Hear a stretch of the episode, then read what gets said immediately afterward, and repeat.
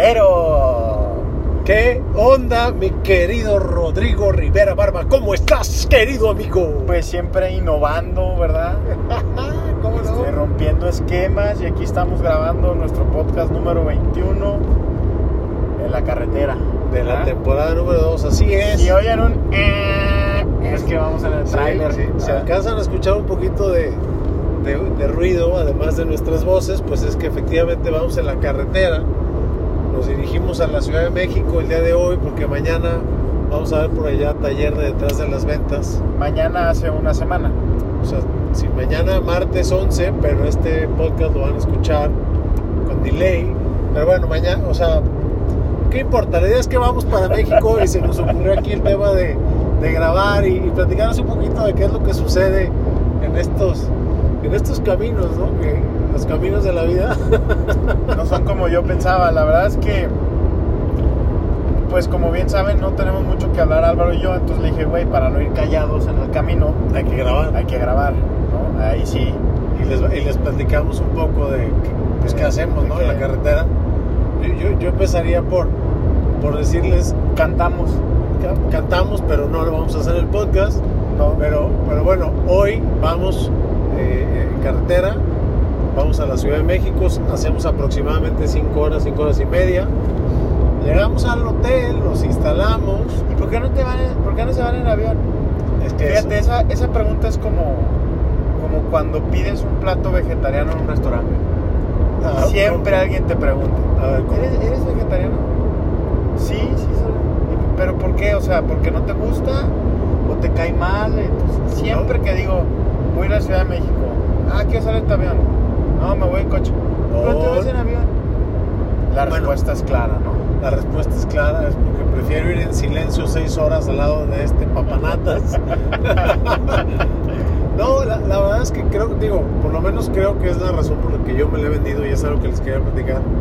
Después de platicarles lo que les iba a platicar, pero pues ya Rodrigo aquí interrumpió. Este, que pues hoy en día no es secreto que el aeropuerto de la Ciudad de México está saturado y, y- y que el tema de los vuelos es un verdadero Poquito. desorden y no sabes ni a qué horas vas a salir, ni mucho menos a qué horas vas a llegar, ni de ida ni de regreso. Y, y la verdad es que creo que hoy en día con los vuelos tan accesibles, aún viniendo dos personas en carretera, creo que es más costoso venirte en carretera que en avión. Pero la gran ventaja de venirnos en carretera es que, pues en el momento que estamos listos, tomamos la carretera, nos vamos con calma. La neta es que sí nos la pasamos muy bien, vamos cotorreando y, y pensando un poco y, retomando los puntos específicos de lo que vamos a, a hacer mañana en el taller.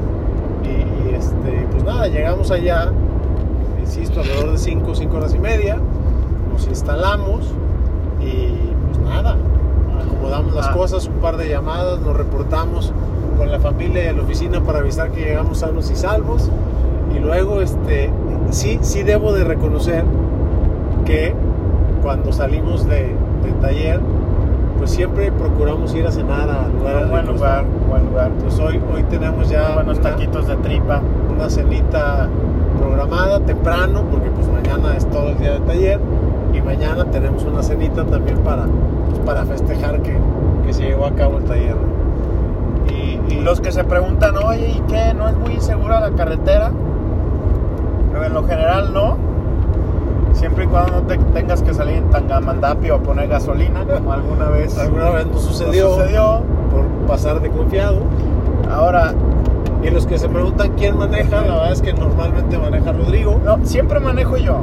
Una cosa es que a veces acá mi sensei traiga el volante en las manos, pero yo tengo que ir manejando porque Sí, pues esto de que se le pasa la salida, este, Oye, de, repente dice el otro día, ah, aquí está, aquí está abierta la caseta.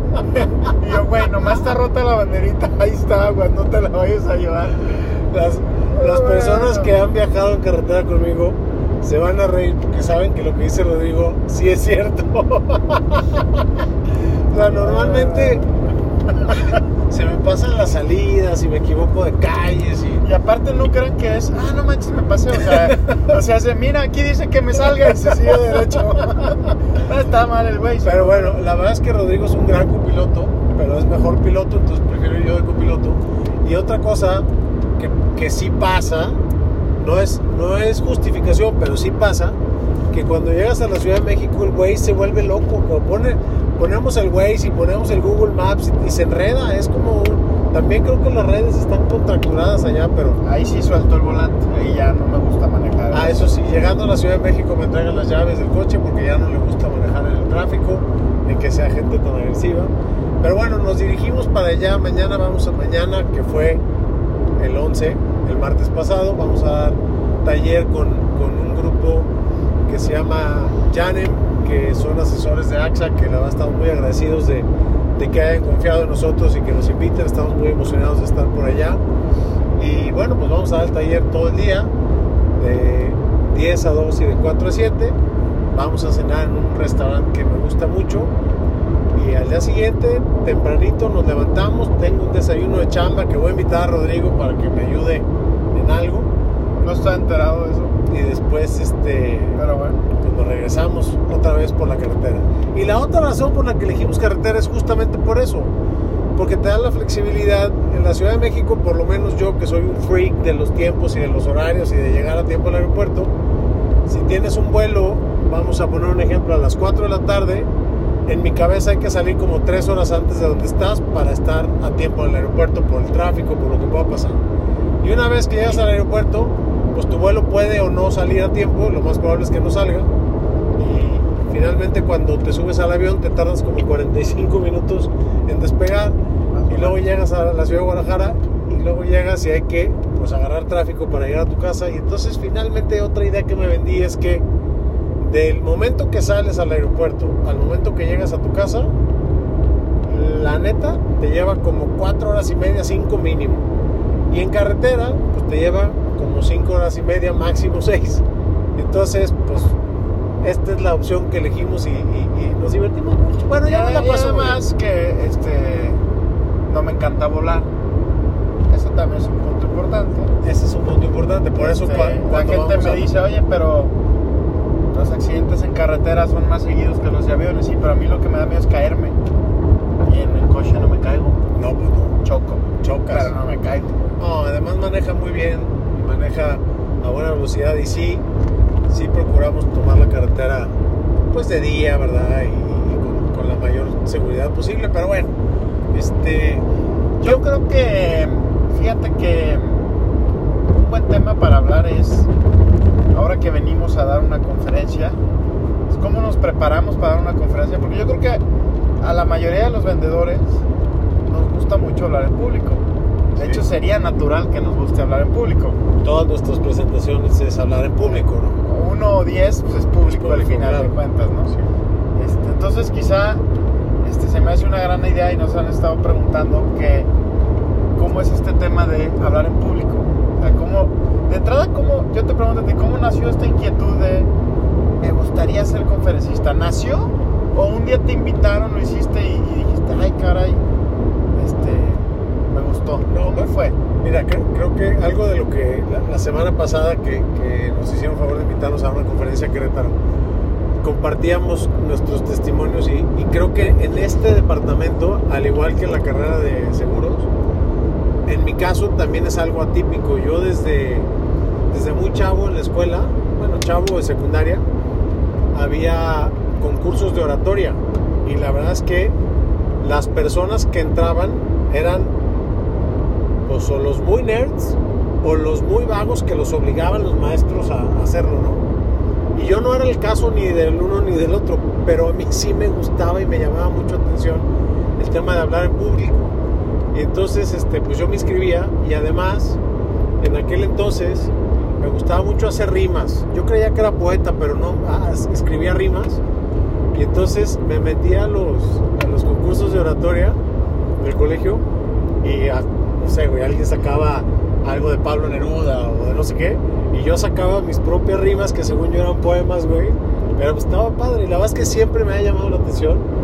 Y obviamente cuando entré en la carrera del sector asegurador, eh, pues tuve el privilegio de que me invitaran algunos colegas a, a platicarles un poco mi testimonio y cómo había llegado y cómo había alcanzado pues, ciertas metas. Y, y- la verdad es que reencontré esa pasión Y después fui a la mesa del millón y cuando vi a un par de speakers que eran además colegas, pues ahí dije, eso quiero ser yo, o sea, yo además de ser asesor, quiero dedicarme a compartir mi mensaje a través de las conferencias y, y pues ahí, ahí nació. ¿Tú cómo te fue? ¿Cómo fue este rollo? Dicen que de arrima se aprende a hacer poesía. Entonces, pues hay que ir poco a poco, ¿no? Yo también, fíjate, yo tenía una poesía que recitaba cuando estaba en la primaria. Se llamaba Poema a mi hijo. Ah, caray. De un cuate. De hecho, está en Spotify, lo pueden escuchar. Poema a mi hijo de Sergio Esquivel. Sergio Esquivel es un trovador que escuchaban mucho mis, mis papás. Ajá. Y yo me aprendí esa poesía muy bonita. Me sentía muy identificado con ella. Y la recitaba todos los años. Yo creo que era muy malo porque nunca gané y todos los años la recitaba. ¿En dónde la recitabas? En el Anáhuac, en mi colegio. Ok, Este, siempre llegaba a los finalistas, pero no ganaba. pero nunca. Es que siempre salía este güey que se sabía la, la, la novena de Beethoven en poesía, güey. Pues no, no era para No, tanto, pues la neta. Y, y luego, pues también este tema de cantar, ¿no? O sea, el tema Claro. del- de la. Siempre me ha llamado mucho la atención la gente que se para en un, en un estrado. ¿En tu casa tus, papás cantan o nada? Porque sé que algunos de tus hermanos cantan. Sí, este. Son líricos, me queda claro, pero les gusta la cantada. ¿Tus papás también cantaban? ¿A dónde les No, nace la Fíjate que yo mi papá una vez lo escuché cantar en una serenata que le íbamos a llamar y bastante afinado, Nomás no. bastante afinado. Tu Nomás- jefe es de esas personas que sabe cantar, ya cantó y ya decidió que no. Sí, sí, sí, claro. Sabe vender, ya vendió y ya decidió que no. Sí, O sea, es, un claro. es el que, como decimos Sí. en, la- en el taller, este cuate no puede decir sí que lo dejó de hacer por miedo. O sea, ya lo probó, lo supo hacer y mandó a la fregada. Exactamente. El ingeniero, este- señor. Un saludo al ingeniero, un abrazo, porque nos escucha, acaba de mencionar, Claro. y, y nos manda su retro. Claro. Y este, pues bueno, ellos, mi mamá no, nunca la he escuchado cantar. Y mis hermanos, real- realmente todos somos, todos somos afinados, sí. Los, Los cuatro. que lo había cantado. Este, pero te digo, yo desde siempre, este, esta interacción que yo veo entre el, el artista, el expositor, el cantante, el, el- actor con el público, siempre me llamó la atención. Sí. Este, la, la a mí todos los, los shows en vivo de música me encantan por ese tema, pero sobre todo, no sé, no sé por qué es así, cuando es solista. O sea, me, me impresiona que solo una persona pueda tener tanta capacidad de expresión para conectar con el público. Se, se me hace algo muy... ¿Y qué dijiste? Como a mí me gusta romper todas las pinches reglas, ahora que dé conferencia los va a dar al lado de este güey Exactamente. Sí, no, porque además está más a gusto, ¿no? Sí, Porque me descargas la Las responsabilidad. babosadas que uno dice se dividen entre dos. Claro. En este caso se han multiplicado. Poquito, Yo dije, si hago algo con este güey, ya no se van a notar tanto mis babosadas, pero Ah, bueno. ah, las multiplicamos. Que Y, no nos reten. y bueno, entonces, pues yo el tema de la poesía me gustó, el tema de la cantada. Y luego empecé, me acuerdo muy bien, la primera vez que el promotor de mi papá, el señor Félix, también le mando un saludo porque sé que escucha este podcast, este, llevó, hizo algún evento familiar y llevó un expositor. No me acuerdo bien quién fue. Y ahí también dije, es que este cuate Está padre. está padre. Y ahí me nació, y, y me nació y, y, pues igual cuando entré a vender seguros, ya había gente como tú, obviamente, pues tú fuiste el que abriste camino en este tema en la compañía. Gracias. Y, y- y, pues siempre intenté replicarlo, ¿no? Sobre todo, ¿sabes por qué? No sé si a ti te pase. Esta es una pregunta que a mí me hacen muchísimo. Oye, Rodrigo, ¿y te siguen dando nervios? Ah, O sea, ¿te sigues pero poniendo nervioso por, por, por la conferencia o el, pues sí, por, por la conferencia que vas a hacer? ¿A ti te sigue pasando? Híjole, la verdad es que me, es claro que me sigue pasando. eh, y creo que te lo he dicho, ¿no? O sea, obviamente me paro en el escenario temblando los primeros minutos y después ya me, me acomodo y pues, me voy, ¿no? Como hilo de media. Pero así como hemos dicho que el día que las conferencias o el taller detrás de las ventas deja de ser divertido, se acabó. Para mí el día que me deje de dar nervios pararme en un escenario del tamaño que sea, creo que ese día se acabaron las conferencias. O sea, para mí es una responsabilidad muy grande y estar frente a un público, frente a alguien que confió, que está dedicando su tiempo, su dinero, su espacio, que está dejando de hacer otras cosas por estar escuchar. escuchándote. Y para mí eso es una responsabilidad enorme y creo que nunca voy a dejar de sentir nervios porque pues tengo que llenar la expectativa, por lo menos eso es lo que deseo, ¿no? llenar la expectativa de la persona o las personas que están frente a mí. Y como bien lo dijiste, no nada más en el tema de conferencias, en una presentación de ventas. O sea, si alguien ya hizo un espacio en su agenda para recibirme, yo tengo que dar mi mejor espectáculo de ventas, ¿no?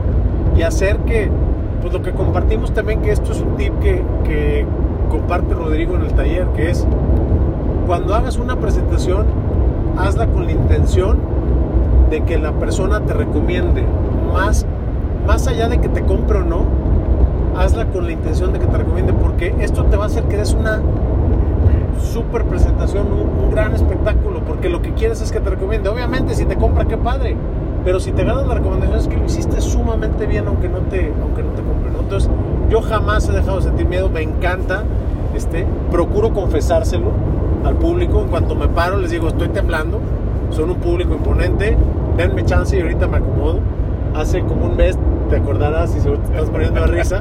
Estábamos en la Ciudad de México y se me iba el aire. Te me estabas muriendo. Yo no sé si fue ataque de pánico, si fue la altura, si fue que venía saliendo de una gripa, que no fue COVID, o por lo menos eso decían los, los estudios, pero, pero todavía me pasa y lo disfruto muchísimo. ¿A ti te da nervios o ya te Pero- la...? Pero ya dijimos que, mira, unas chivitas que se quieren cruzar la autopista. Sí. Ya dijimos que la altura no es, güey, porque a tu edad ya no creces. Ya, ¿no crees que Ya sí? ahí te quedas. Además creciste bastante. Pero era Ciudad de México y piso 22, yo creo que sí estábamos muy arriba.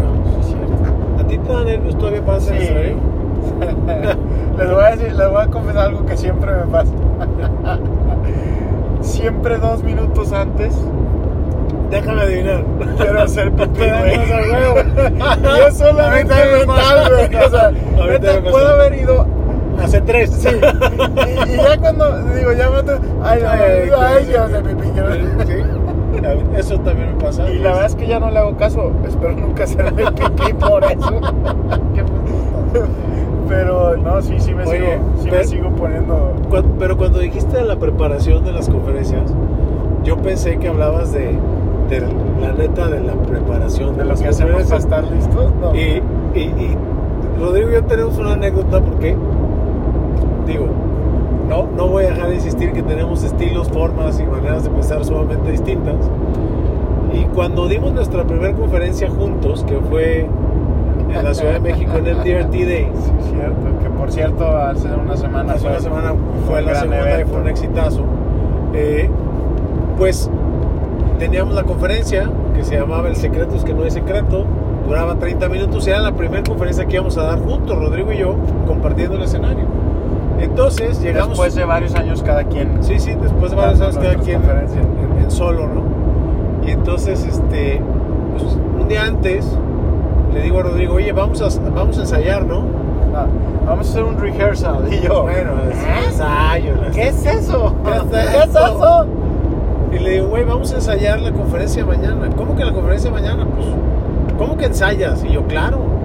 O sea, yo antes de una conferencia reviso todo, que esté bien, la presentación, me la echo rapidita, pero la platico en mi cabeza o en voz alta o en el espejo. ¿Qué? Me decía, Rodrigo, estás loco, güey. Yo, no. Y más ahora, le decía, tenemos que intercambiar, nos vamos pasando la pelotita, tiene que verse esto, pues que, que fluya naturalmente. Y en ese momento Rodrigo se congeló y dijo, ¿cómo? ¿Qué dijiste? No, sí me preocupé, güey, porque pues de entrada vi cosas que no había visto, porque para mi estilo subirme solo a un escenario no pasa nada. Pero pues en dos sí, sí estaba medio complicado. Y debo confesar que muchas veces en mi vida me he sentido bastante teto, güey. Pero ese día ensayando contigo me sentía más teto. o sea, hablándole... A mí me pasa eh, cuando vas a, a eventos donde van muchos speakers, pues haces una prueba de sonido. Claro. Sobre todo una prueba para que tu, tu conferencia bueno, creo que el tema, eh, la razón por la que lo hacen los de la producción es para checar que tu conferencia y tus videos corran correctamente.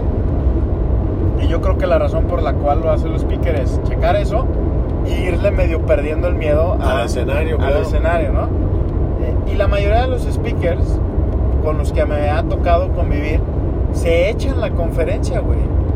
Completita. Sí, y, y, y yo, neta, yo sí les digo, préstame clicker, yo solo voy a ver si jala. Y me subo hasta así tarareando una canción, la, la, la. Y luego sí, sí jala, sí, sí. Oigan, aquí voy a decir esto, sí, ahora. Listo. ¿Ya, Rodrigo? Sí, ya, ya, ya acabé.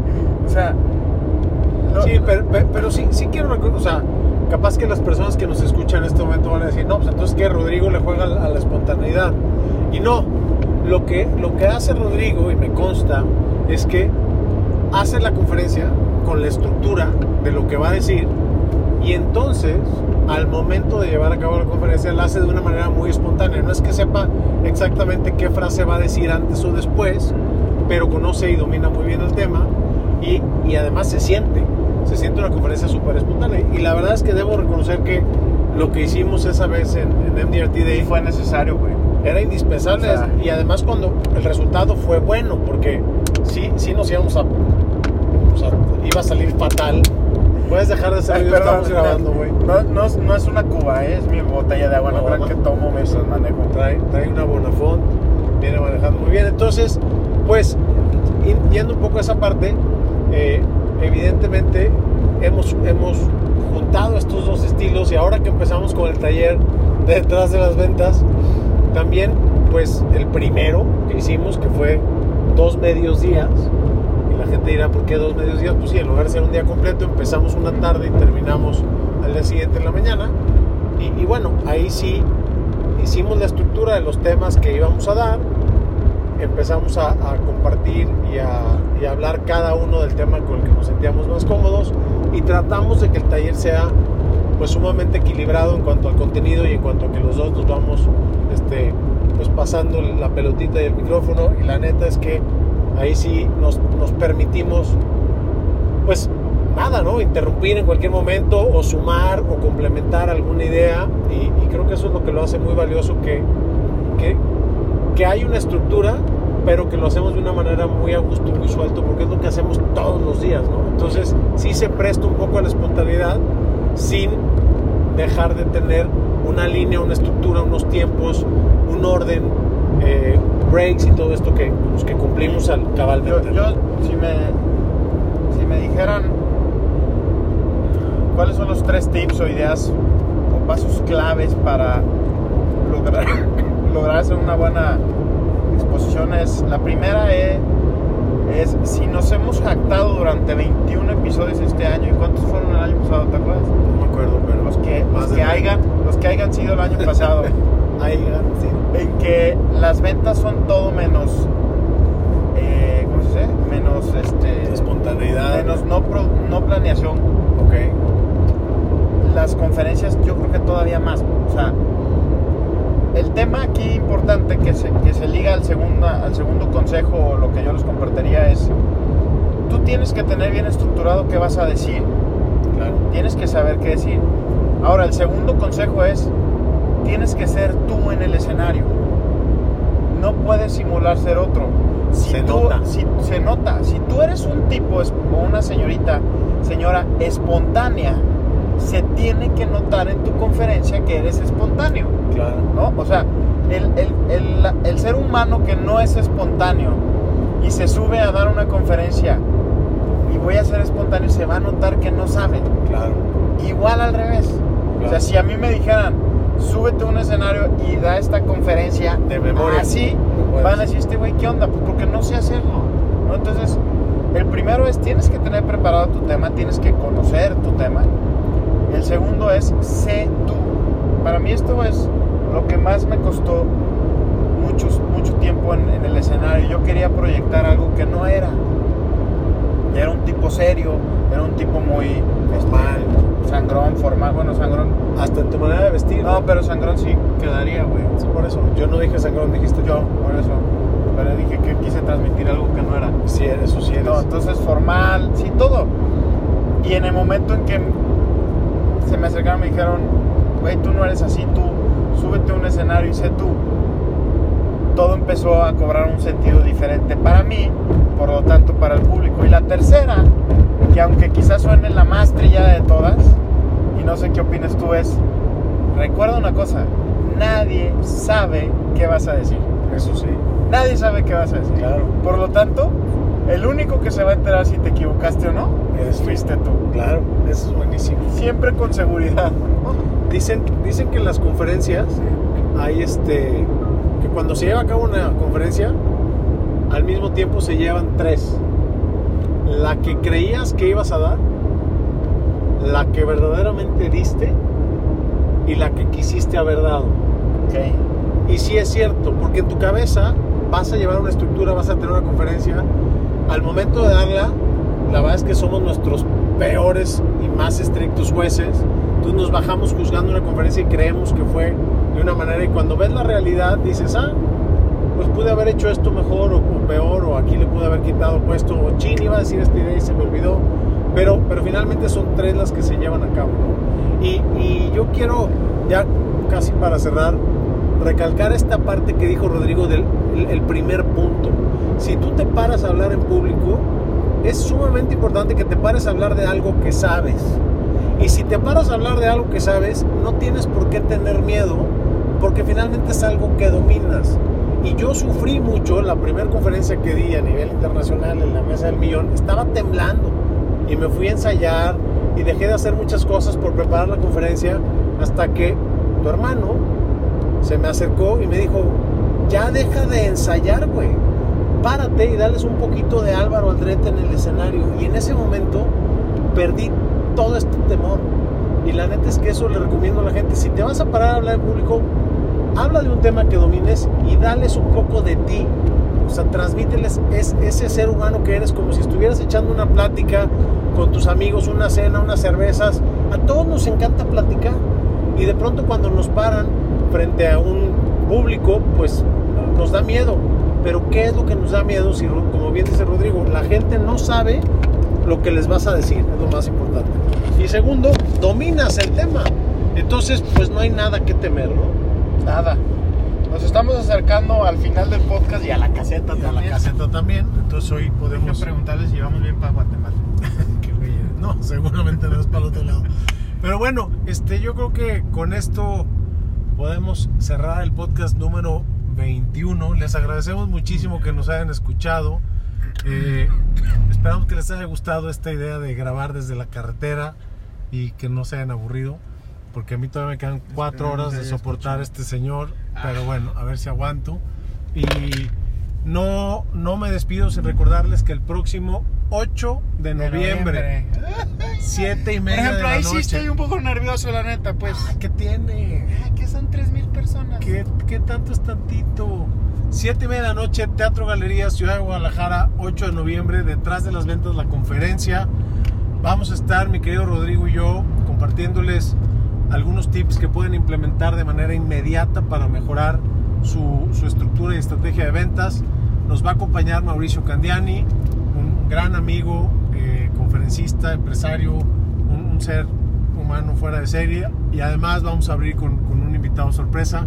Y entonces, bueno, pues nada, esperamos tener el gusto de verlos por ahí. Estamos muy emocionados. Sí, estamos nerviosos, la verdad. Es que, este, pues de pronto se nos ocurre hacer cosas un poquito disruptivas, pero lo vamos a hacer y, y esperamos verlos ahí con mucho gusto y, y mucha emoción. Mi Rod, siempre un placer. Un gusto. Hoy no la choco porque viene manejando, entonces no quiero que quite las manos del volante. Un gusto, un abrazo a todos y nos escuchamos pronto. Hasta luego. Bye.